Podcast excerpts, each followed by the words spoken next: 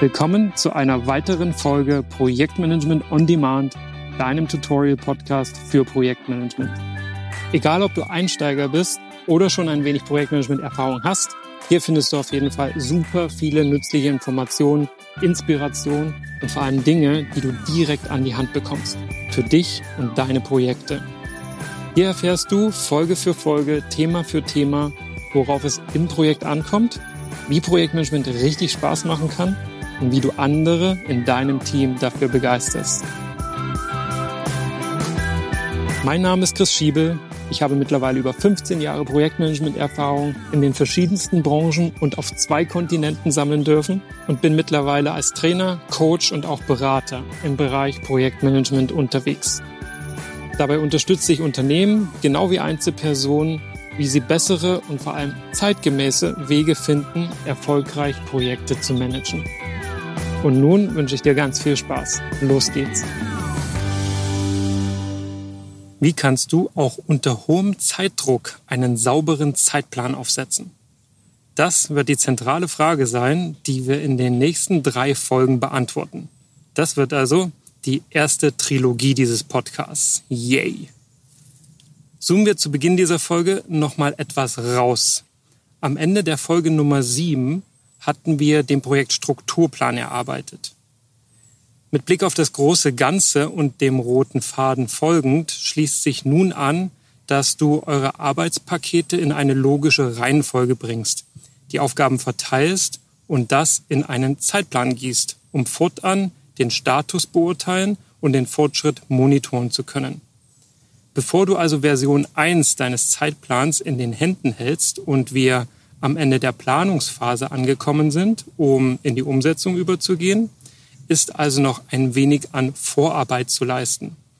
Wie umfangreich diese tatsächlich ist, hängt natürlich von der Größe deines Projektes ab.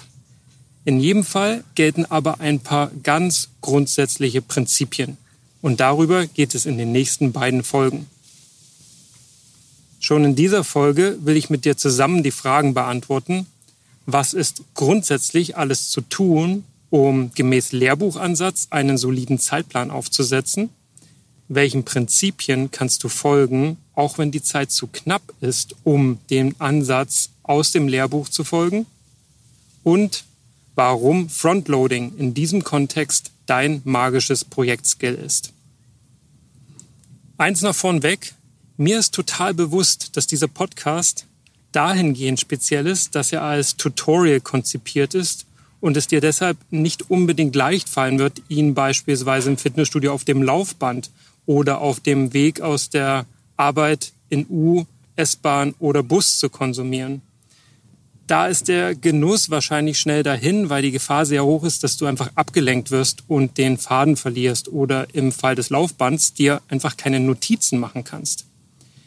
Daher will ich etwas Wichtiges aus der Nullfolge an dieser Stelle wiederholen. Dort erläutere ich nämlich, für wen der Podcast ist, welches Ziel er für dich und mich verfolgt und warum ich ihn als Tutorial gestaltet habe. In meiner Vorstellung sehe ich dich nämlich viel eher am Frühstückstisch oder zurückgezogen in einem Meetingraum während oder am Ende eines Arbeitstags. Das gibt dir die Chance, dich mit mir richtig in die Materie zu vertiefen und mit Zettel und Stift bewaffnet wertvolle Notizen zu machen, die du dann mit in dein Projekt nimmst, um dort dein neu erlerntes Wissen, die Modelle und Erkenntnisse direkt umzusetzen. Auf diese Art und Weise wird es zum Hör- und Lerngenuss für dich und dein Projekt vermutlich zum Erfolg. Das ist der Deal. Du gibst mir 15 bis 20 Minuten, deinen vollen Fokus und ich gebe dir konzentriertes Wissen, damit du im Projekt brillieren kannst. Und zwar ab sofort. Und damit zurück zum Thema. Wir haben den Projektstrukturplan aus Folge 7 und wollen am Ende der Planungsphase einen soliden Zeitplan aufgesetzt haben. An der Stelle wollen wir jetzt methodisch weitermachen. Wie ginge es jetzt also eigentlich nach Lehrbuch weiter? Schauen wir mal rein und ich skizziere für dich in groben Zügen den klassischen Weg. Da würden wir als allererstes die Arbeitspakete aus dem Projekt Strukturplan nehmen und diese so genau wie möglich beschreiben. nicht nur das Ergebnis, sondern, wenn bekannt, einzelne Arbeitsschritte, Schnittstellen zu anderen Arbeitspaketen, benötigte Ressourcen, Kompetenzen, also Fähigkeiten und Know-how, derer es bedarf und gegebenenfalls noch mehr, um die Arbeit planbar zu machen. Beispielsweise geltende Annahmen und etwaige Risiken. All diese Arbeitspakete würde ich dann in einen fancy Netzplan in eine logische Reihenfolge bringen und somit die wesentlichen und bekannten logischen und zeitlichen Abhängigkeiten visualisieren. Also was muss vor, nach, parallel, wozu erfolgen. Ich persönlich finde den Teil extrem sexy und wenn es so eine oft Synchroplan genannte Übersicht gibt, sind meist alle ziemlich schwer beeindruckt. Wenn du die Zeit dafür hast, super. Aber zu dem Thema kommen wir gleich noch. Danach, nach dem Netzplan, würdest du hergehen und die Schätzung vornehmen, welcher Aufwand im jeweiligen Arbeitspaket drinnen steckt. Daran anschließend würdest du Rollen und Verantwortlichkeiten definieren und damit meine ich keine Namen den Aufgaben zuordnen, sondern wirklich Rollen definieren, die benötigt werden. Und zwar in Abhängigkeit von den je Arbeitspaket benötigten Kompetenzen, Fähigkeiten und Befugnissen. Das sollte optimalerweise gut aufeinander zugeschnitten sein. Erst dann würdest du schauen, welche Personen diesen Rollen tatsächlich zugeordnet werden können, diese ausfüllen und eben auch Namen einsetzen. Denn es können mehrere Personen derselben Rolle zugeordnet werden oder auch eine Person mehrere Rollen übernehmen. Der Teil führt ganz häufig zu Verwirrung, weshalb wir uns damit in einer gänzlich separaten Folge an geeigneter Stelle widmen werden.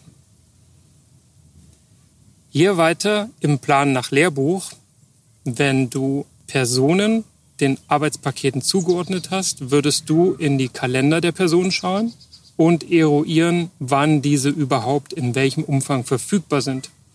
Und erst dann würdest du deinen Zeitplan final aufsetzen, festzurren, also was wann starten und wie lange dauern wird. Voraussichtlich. Das waren jetzt sieben Schritte, die teilweise extrem diskussionsintensiv sind. Ich denke da vor allem an die Aufwandschätzung, genau wie die angesprochene Verteilung von Zuständigkeiten und natürlich auch das Thema Verfügbarkeit der entsprechenden Person. Da bedarf es meistens einiges an Ping-Pong, damit es auch sitzt. Und genau deswegen habe ich gesagt, würde man diese Schritte so eigentlich durchexerzieren. Eigentlich, weil dafür de facto im Arbeitsalltag häufig keine Zeit vorgesehen ist. There is no glory in preparation, only in execution. Kaum jemand erkennt den Wert in der Vorbereitung und Planung. Auch wenn wir alle wissen, dass es sich rechnen wird, ein Projekt schlecht oder Halbseiten aufzusetzen. Vermeintlich ist es eher so, dass das ohnehin schon angespannte, ambitionierte zeitliche Ziel in umso greifbarere Nähe rückt, je schneller man mit der unmittelbaren Aufgabenverteilung und der eigentlichen Arbeit am Projekt beginnt. Für ausgedehnte Planungsphasen fehlt häufig sogar das Verständnis. Darin wird einfach kein Mehrwert gesehen. Parolen wie Just Do It werden glorifiziert. Was okay ist, wenn man vorbereitet ist, den Preis dafür zu zahlen. Fehler, auch kostspielige und zeitraubende gemacht werden dürfen, Zeit für Nachjustieren eingeplant und dabei das Team nicht verheizt wird. Du kennst sicherlich den Wunsch nach First Time Right und Null Fehlerpolitik. Ganz logisch, analytisch kommt hinzu, dass viele Informationen am Anfang auch überhaupt nicht vorliegen und damit einer ausgedehnten Planung eine Scheingenauigkeit unterstellt wird. Auch weil das Management um jeden Preis vermeiden möchte, dass Puffer eingeplant werden.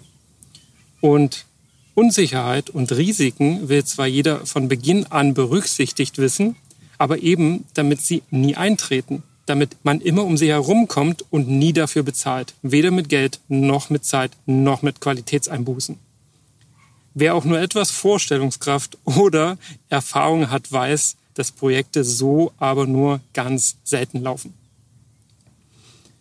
Und das ist genau der Mix an Gründen, warum es so oft mit wenig Anlauf direkt losgeht. Personen werden dann nach bloßer Verfügbarkeit oder gefühlter Kompetenz zugeordnet und oft genug kommt das Projekt einfach obendrauf und wird buchstäblich über den Zaun geworfen. Aufwände werden, wenn überhaupt, über den Daumen gepeilt geschätzt und Deadlines eher durch Rückwärtsterminieren ermittelt. Also wie viel Zeit bleibt noch und dann muss es genau da reinpassen. Oft entsteht dabei der Eindruck, dass jedwede Kausalität, Logik und Zusammenhänge bewusst ignoriert werden, weil man ja sonst schon hätte vor einem halben Jahr beginnen müssen. Das ist aber natürlich keine Option mehr. Dafür ist das oft traurige Wahrheit und leider allzu bekannt. Wahrscheinlich ernte ich bei dir jetzt gerade ein ziemlich heftiges Nicken mit dem Kopf. Massiv unterschätzt wird dabei die Wichtigkeit und Bedeutung einer Baseline, einer ersten Absprungbasis als hypothetische Planung, mit der du jedweden Fortschritt und jedwede Änderung vergleichen kannst. Fehlt dir diese Baseline, schwimmt das Projekt, wie man so häufig sagt. Und so fühlt sich's dann auch an. Welchen Prinzipien also kannst du selbst in solchen Situationen folgen, wenn die Zeit zu knapp ist und der Druck hoch ist, du also wieder besserem Wissen gezwungen bist, den Ansatz nach Lehrbuch links liegen zu lassen. Prinzip 1 nennt sich Frontloading und lässt sich ins Deutsche schön mit der Redewendung in die frühe Phase investieren erklären.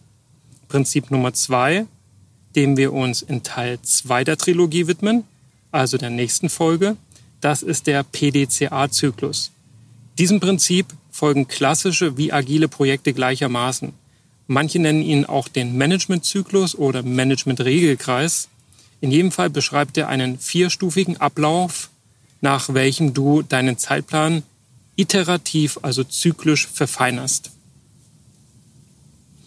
Nach den ersten beiden Folgen bekommst du dann in Teil 3 einen Bauplan von mir für deinen ersten respektablen Wurf deines Zeitplans.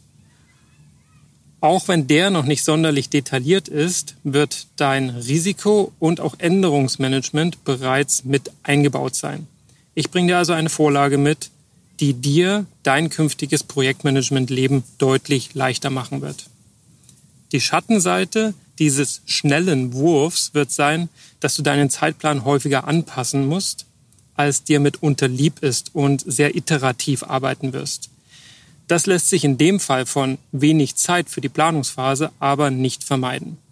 Keine Angst, du musst auf nichts verzichten. Nach diesen drei Folgen stelle ich dir die sieben Schritte nach Lehrbuch einzeln und detailliert vor, damit du, solltest du doch mehr Zeit haben, deinen Zeitplan auch sauber aufsetzen kannst.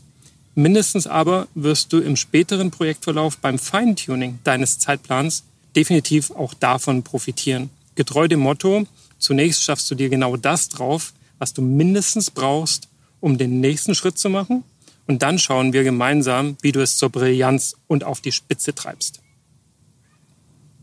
Diese und die nächsten beiden Folgen möchtest du also auf keinen Fall verpassen, denn sie geben dir das Rüstzeug, die Grundlagen.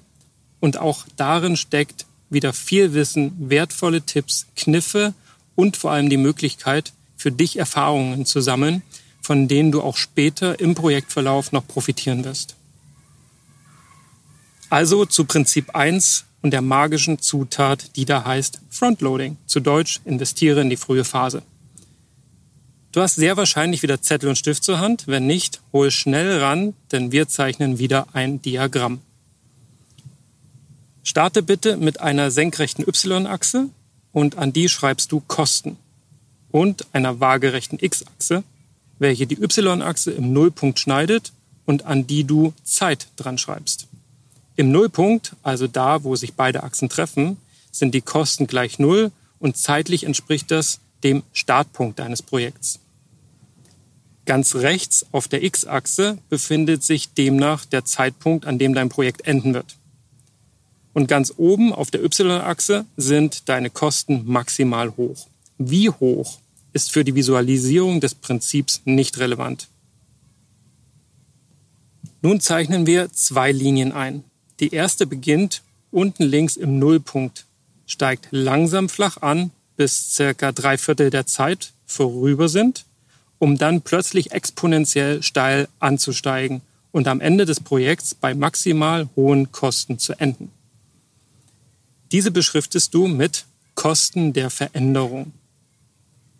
Sie sieht im Prinzip aus wie eine Rampe, die den Berg hinaufführt und plötzlich sehr steil bis nahezu senkrecht ansteigt. Die zweite Linie ist ein Spiegelbild der ersten, beginnt also oben links, wo die Kosten maximal sind, fällt dann exponentiell steil ab, um bei circa einem Viertel der Kosten langsam und stetig nach rechts flach auszulaufen. An diese schreibst du Handlungsspielraum im Projekt. Sie sieht aus wie deine Bergabfahrt, anfangs fürchterlich steil und dann stetig flacher werdend auslaufend. Deine Skizze kannst du gerne abgleichen mit dem Bild, das ich dir in die Show Notes verlinkt habe, denn darauf werfen wir jetzt mal einen kritischen Blick, also auf deine Notizen oder eben auf dieses Bild in den Show Notes. Was sagen dir die Kurven? Nun, dein Handlungsspielraum nimmt im Laufe des Projektverlaufs sehr, sehr schnell ab, wie du siehst. Warum ist das so? Das kennst du sicher. Am Anfang hast du ja noch viele Möglichkeiten, das Problem zu lösen. Dann werden die ersten Entscheidungen getroffen, Personen deinem Projekt zugewiesen, gegebenenfalls richtungsweisende Investitionen getätigt, dem Kunden konkrete Zusagen und Versprechungen gemacht, die finanziell wie zeitlich bindende Konsequenzen haben und die Grundannahmen deines Projekts stehen auch. All das beschränkt natürlich dann im weiteren Projektverlauf deinen Handlungsspielraum ziemlich schnell, ziemlich drastisch sogar. Manche Dinge sind dann fix gegeben und mitunter nur schwer zu verändern bis kaum rückgängig zu machen oder zumindest nur mit sehr viel Aufwand. Und da kommen wir zur zweiten Kurve, den Kosten der Veränderung. Je später im Projekt du Änderungen vornimmst, desto mehr Aufwand werden sie mit sich bringen. Manch teure Maschine kann nicht einfach umgetauscht werden. Die Leute in deinem Team kannst du auch nicht einfach rausschmeißen. Entscheidungen müssen erst rückgängig gemacht werden, bevor du einen anderen Weg einschlagen kannst. Und daher steigen die Kosten der Veränderung gen Ende des Projekts auch exponentiell an. Je später du also Änderungen vornimmst, desto teurer werden sie. Selbst wenn es dir gelingt, das Projekt in allerletzter Sekunde noch rumzureißen, dann wird es ein extremer Kraftakt und Unmengen Ressourcen verschlingen. Dieselbe Entscheidung, derselbe Kurs, der zu Projektbeginn kaum Aufwand bedeutet hätte, weil du ja noch am Anfang standest und alle Möglichkeiten und verfügbare Ressourcen hattest, bedeutet zu einem späteren Zeitpunkt meist extrem viel Aufwand. Wie ein Schiff, dessen Wendekreis umso größer ist, je schneller es fährt. Oder gehen wir zur Bergtour. Wenn du bereits eine ganze Stunde in die falsche Richtung gelaufen bist, weil du die Karte nicht richtig interpretiert hast und falsch abgebogen bist, dann musst du im schlimmsten Fall denselben Weg eine Stunde lang zurück. Und erst dann machst du wieder Fortschritt. Und weil dir mittlerweile das Wasser ausgegangen ist und aus dem kurzen Spaziergang eine krasse Abenteuertour geworden ist, kostet es sogar noch mehr Kraft und Nerven, doch noch am Ziel anzukommen, als ursprünglich notwendig gewesen wären. Was kannst du daraus ableiten? Wenn die Änderungen im späten Projektverlauf also immer teurer werden, dann willst du die Weichen möglichst früh, möglichst richtig stellen. Um bei der Bergwanderung zu bleiben, würdest du dich also versichern, dass der Weg wirklich zum Ziel führt. Schilder mit Karten abgleichen, jemand Ortskundigen fragen, ein GPS mitnehmen und unterwegs schon mal plausibilisieren, ob die eingeschlagene Richtung noch stimmen kann. In deiner Projektwelt heißt das, kritische Stakeholder und vor allem Know-how und Erfahrungsträger und Trägerinnen so früh wie möglich einbinden und mitverantwortlich machen. Nehmt euch dediziert Zeit am Stück. Denkt euch in das Projekt ein, zerlegt es gemeinsam, setzt es gemeinsam wieder zusammen. So entsteht Ownership, also Verbindlichkeit durch das Mitwirken aller Beteiligten. Ein gemeinsames Verständnis über die wesentlichen Elemente und kritischen Knackpunkte kann mächtiger sein als ein am Reißbrett ausgefuchster Plan. Was lernst du noch daraus? Baut als Team Sicherheitsmechanismen wie Review Points ein, also Zeitpunkte, in denen ihr als Team die aktuelle Lage reflektiert, um reagieren zu können, bevor es zu spät ist. Auch möchtest du Entscheidungen so schnell wie möglich treffen, denn dein Handlungsspielraum wird abnehmen und dir manche Optionen im späteren Verlauf einfach nicht mehr zur Verfügung stehen. Dann steht dir beispielsweise deine Wunschbesetzung für das Team nicht mehr zur Verfügung, weil sie in anderen Projekten gebunden sind. Dann hat der Zulieferer keine freien Kapazitäten mehr, um euch rechtzeitig zu beliefern und ihr habt vorher eben auch nicht geblockt oder reserviert. Auch wurde dem Kunden vielleicht in der Zwischenzeit bereits was versprochen, beispielsweise, dass der erste Prototyp schon nächste Woche begutachtet werden kann. All das setzt sich später unter Druck. Und so ist es verständlich, wenn prominente Speaker und Führungskräfte-Coaches wie Dieter Lange postulieren, dass man Gewinner bereits vor dem Start erkennt. Es geht schlichtweg darum, die Grundvoraussetzung vorab zu schaffen, die wesentlichen Eckpfeiler zu definieren und im Blick zu haben und sich abzusichern, dass unterwegs Kurskorrekturen möglich und zielführend sind. Dafür braucht es das Grundverständnis zur Orientierung aus dem Prinzip 1, dem Frontloading und ein Framework. Und so ein Framework liefert uns das zweite Prinzip, der PDCA-Zyklus. Und den schauen wir uns in der nächsten Folge an, also in Teil 2. Kernbotschaft dieser Folge lautet, investiere in die frühe Phase. Und das heißt vor allem Hirnschmalz und Beteiligung deiner Stakeholder. Wie gesagt, ein gemeinsames Verständnis über die wesentlichen Elemente und kritischen Knackpunkte im Projekt kann viel mächtiger sein als ein am Reißbrett ausgefuchster Plan. Und um dahin zu kommen, musst du nicht zwangsläufig unglaublich viel Zeit investieren. Überleg dir nun also konkret für dein Projekt, wie es dir gelingen kann, einen guten Grundstein zu legen und die Weichen auf Erfolg zu stellen. Dabei wünsche ich dir jetzt gutes Gelingen.